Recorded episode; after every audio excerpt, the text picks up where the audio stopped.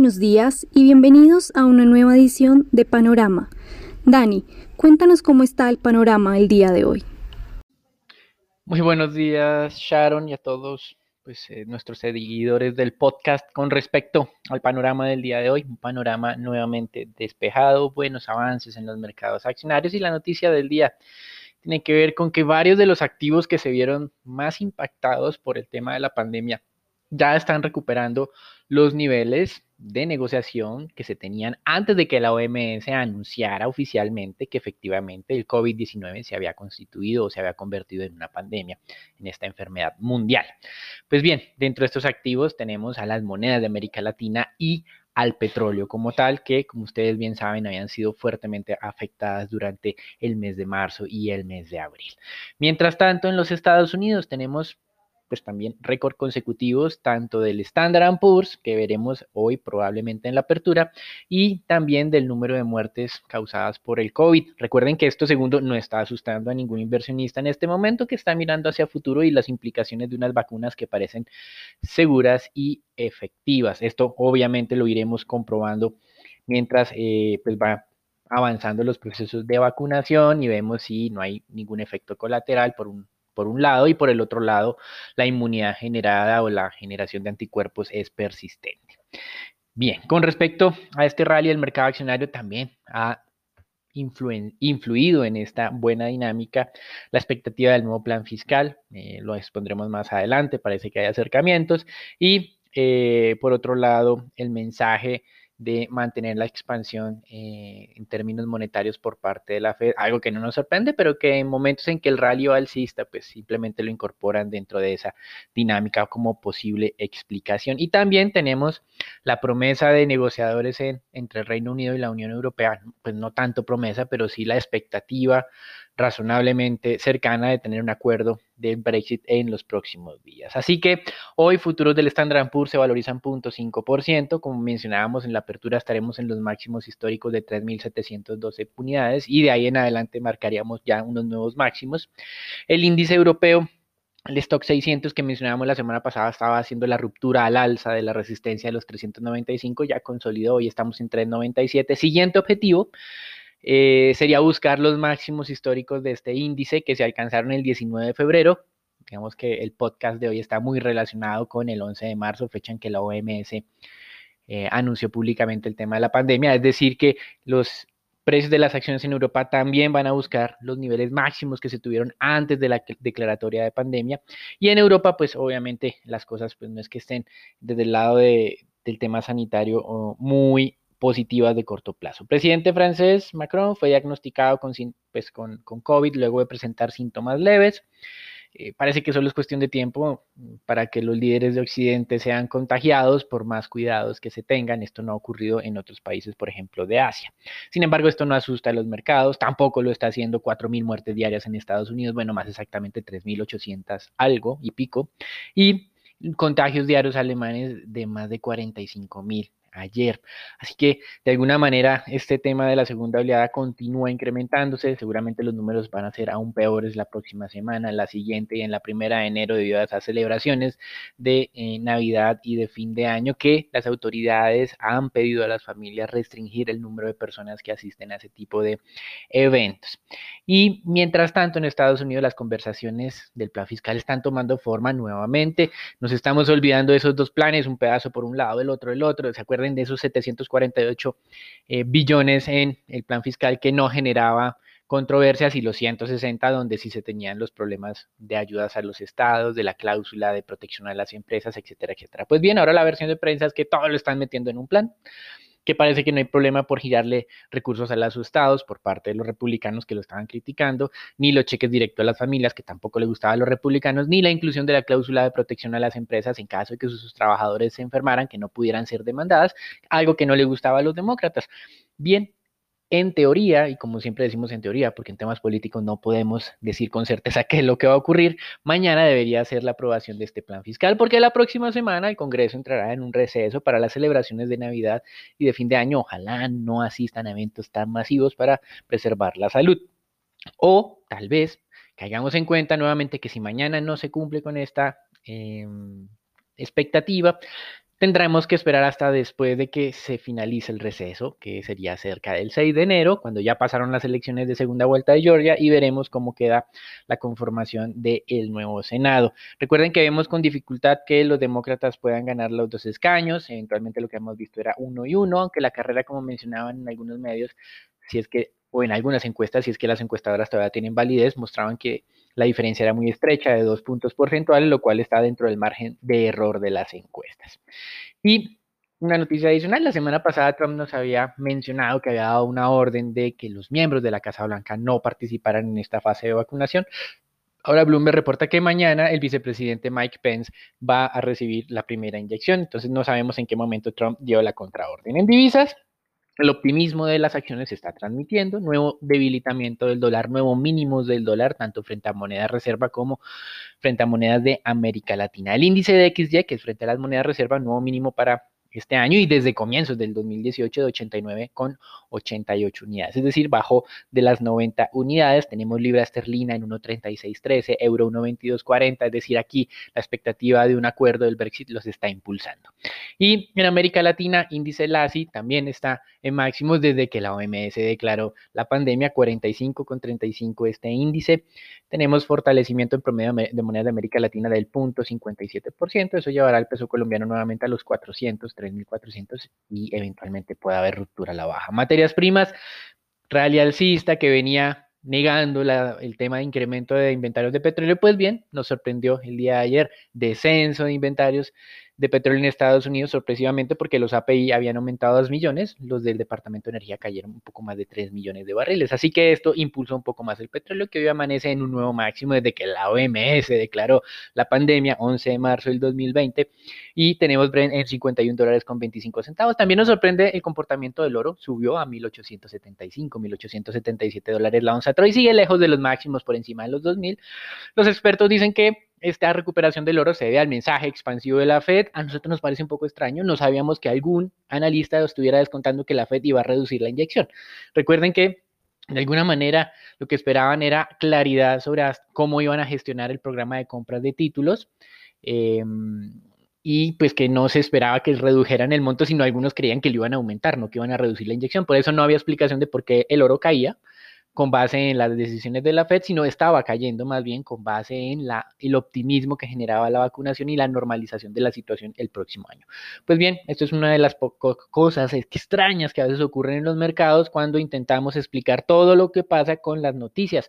Creemos nosotros que no tiene una explicación, es un rebote técnico común y corriente del mercado del oro. Nosotros veníamos mencionando desde hace mucho tiempo que la liquidez va a seguir, eh, en su momento, pues fracasamos de alguna manera en la recomendación del especulativo en oro, porque como ha ocurrido, los bancos centrales, Europa, incrementó la, la, inyección de liquidez y posiblemente la Fed tenga que hacerlo próximamente. Mientras tanto, en renta fija, como mencionábamos, en temas de la Fed no incrementó la inyección de liquidez. Algunos pensaban ayer que de pronto iban a aumentar los montos mensuales de compras de títulos que en este momento son 120 billones de dólares, 80 para tesoros, 40 para títulos respaldados por hipotecas. No lo incrementó. Tampoco modificó la duración de los títulos que estaban adquiriendo. Algunos mencionaban que iban a aumentar la duración, es decir, comprar títulos de mayor plazo.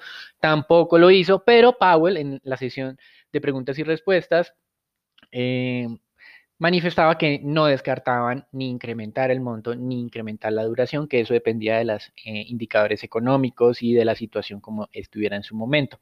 Lo único que incorporó el comunicado de prensa es que las compras de, de estos títulos se van a mantener activas hasta que se haya registrado un progreso sustancial de los objetivos de pleno empleo e inflación. Nadie sabe muy bien qué quiere decir hasta eh, este progreso sustancial simplemente quiere decir que van a mantener las compras por un periodo adicional de tiempo.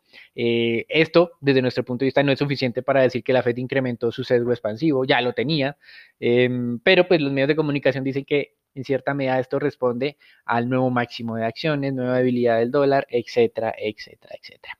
En términos generales, entonces tenemos que este mensaje de la Fed impulsó las acciones, debilitó al dólar, impulsó el petróleo, pero las tasas de negociación de los tesoros están quietas en el mismo nivel de ayer. Tal vez puede ser que esta inyección adicional de liquidez, como dicen los medios que no la vemos, está compensando la probabilidad de, de acuerdo fiscal del nuevo paquete fiscal por 900 billones de dólares que genera oferta de tesoros. Entonces, la mayor liquidez baja las tasas, la mayor oferta de títulos la sube y en neto, lo que estamos viendo hoy es que quedan en tablas. Hasta aquí el reporte internacional. Recuerden, un buen ambiente en términos generales que esperamos siga siendo irrigado hacia los mercados emergentes como Colombia y nos contarán Sharon, Raúl, eh, Nicolás y Daniela qué está pasando en Colombia. Gracias, Dani. En las noticias más importantes para el panorama de Colombia, el presidente Iván Duque señaló que la vacunación iniciaría antes de abril de 2021 afirmó que hay una estrategia de vacunación diseñada meses atrás y se notificará sobre las fechas en que iniciará el proceso una vez se tengan cerrado todos los contratos. Según el mandatario, la vacunación contra el COVID-19 debe ser antes de abril con la población que tiene más riesgo, que son los de mayores de 70 años y personas con comorbilidades y personal del sector de salud y al mismo tiempo se conoció la resolución que el ministro de Hacienda Alberto Carrasquilla ya habría firmado que le permite al país contar con los recursos necesarios para adelantar los procesos pertinentes para la compra de vacunas a la firma Oxford AstraZeneca. Se, se solicitaron 281 mil millones de pesos para adquirir 10 millones de vacunas de esas compañías. Eh, vale la pena recordar que hace algunos días el gobierno ya había apropiado una partida de más de 437 mil millones para la compra de 10 millones de dosis de la vacuna de la compañía Pfizer. Y en otros temas, la Superintendencia Financiera, por medio de una nueva circular, extendió la vigencia del programa de acompañamiento a deudores, el PAT, hasta mediados del otro año, sabiendo que se finalizaba este año esté como una adecuada herramienta que mantiene el balance entre la definición de las condiciones de las operaciones de crédito ante la nueva realidad económica de los deudores, la revelación del riesgo y el cumplimiento de los requerimientos prudenciales por parte de los establecimientos de crédito. Estos deberán continuar con la constitución de la provisión general de intereses sobre los intereses causados no recaudados durante los periodos de gracia y prórrogas otorgadas. Y para finalizar, en la última bitácora económica de FENALCO cerró con noticias positivas para el sector, para los comerciantes que han logrado sortear uno de los años más difíciles de los que se tenga eh, pues eh, registro.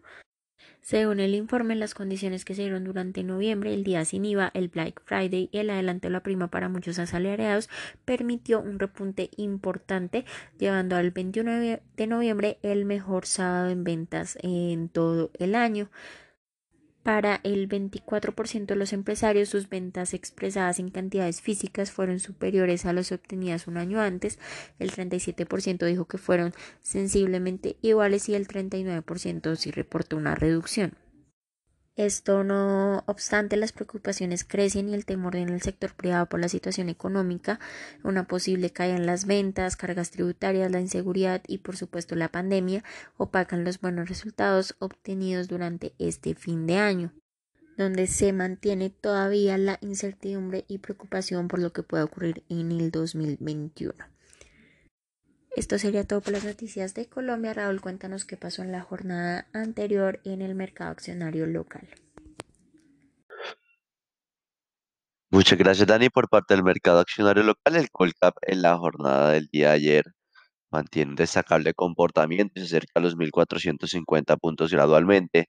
Ante la mayor entrada de agentes extranjeros, se negociaron 158 mil millones de pesos, donde la acción más negociada fue Ecopetrol con 28 mil millones. El día de hoy, este buen comportamiento se mantendría, aunque se agotan los días de volumen de negociación importantes de lo que resta del año. La acción que más subió fue Avianca con un 7,1% y la más desvalorizada fue ISA con un 1,6%. Por las noticias, Mineros informa que firmó un acuerdo vinculante con Royal Road Minerals para adquirir la participación del 50% de Royal Road en el proyecto Luna Roja, que comprende las concesiones mineras de Monte Carlo Carmelo 1 y Monte Carlo Carmelo 2 en Nicaragua, por un monto que asciende a los 22,5 millones de dólares. Por otra parte, la acción de Grupo Vargas el día de ayer mantiene un buen comportamiento y vemos como tal una mejor dinámica, logró confirmar los 14 mil pesos y eh, eh, también muestra como tal una tendencia que podría mantener mayores valorizaciones, teniendo en cuenta que es una de las especies más rezagadas en lo corrido del año, también de la mano con preferencia al grupo Sura, la cual ha seguido cerrando gradualmente el spread con la especie ordinaria y se ubica en niveles superiores a los 21 mil pesos, donde tendría espacio a buscar de nuevo los 22 mil. Bueno, Nico, cuéntanos cómo amanece el dólar el día de hoy. Buenos días Raúl, muchas gracias. Soy Nicolás de Francisco y vamos a hablar del dólar. En la jornada de ayer el volumen transado fue de 958 millones de dólares, un incremento superior al 14% comparado a la jornada del martes de esta semana. La tasa de cierre fue de 3.421 pesos con 11 centavos, donde el peso colombiano se devaluó en cuatro puntos básicos con respecto a su par estadounidense. El precio medio durante la jornada fue de 3.416 pesos con 32 centavos, el mínimo alcanzado de 3.403 pesos y el máximo de 3.422 pesos con 9 centavos. Para el día de hoy esperamos soportes entre los 3.410 y 3.400 pesos y resistencias entre los 3.430 y 3.440 pesos. Los dejo con Sharon para los temas de renta fija. Muchas gracias, Nico. Tanto la curva TES tasa fija como la TES VR se desvalorizaron cerca de 0.6 puntos básicos y 0.8 puntos básicos respectivamente, manteniendo el comportamiento lateral por oferta de varios agentes en todos los nodos de la curva que fue contrarrestado por demanda de agentes extranjeros. Por el lado de los test del 24, estos se mantuvieron inalterados en 3.56%, al igual que los 28 que cerraron sin cambios en 5%. Por el lado del mercado de deuda corporativa se operaron 16 eh, mil millones de pesos a través del sistema transaccional, que es una reactivación en los volúmenes a través eh, de este medio. Y por registro sí se mantuvo el, eh, los volúmenes un poco Em, débiles con respecto al usual. Eh, se operaron solo 472 mil millones y lo más transado fue tasa fija del 21, del 23 e IPC del 25. El día de ayer, Primax emitió 250 mil millones de pesos en bonos ordinarios, recibiendo demandas por 2.3 veces el monto inicial ofertado y los IPCs a 5 años cortaron en 2.08%, mientras los que los tasa fija en OR a 10 años cortaron en 3.11%. Para el día de hoy el mercado continuaría con ese comportamiento lateral en la jornada a la espera de la publicación de datos económicos importantes que se darán en la jornada de mañana, además de la última reunión del Banco de la República del año. Con eso concluimos nuestro panorama del día de hoy. No olviden suscribirse a nuestro podcast y seguirnos en nuestras redes sociales. Que tengan un buen día.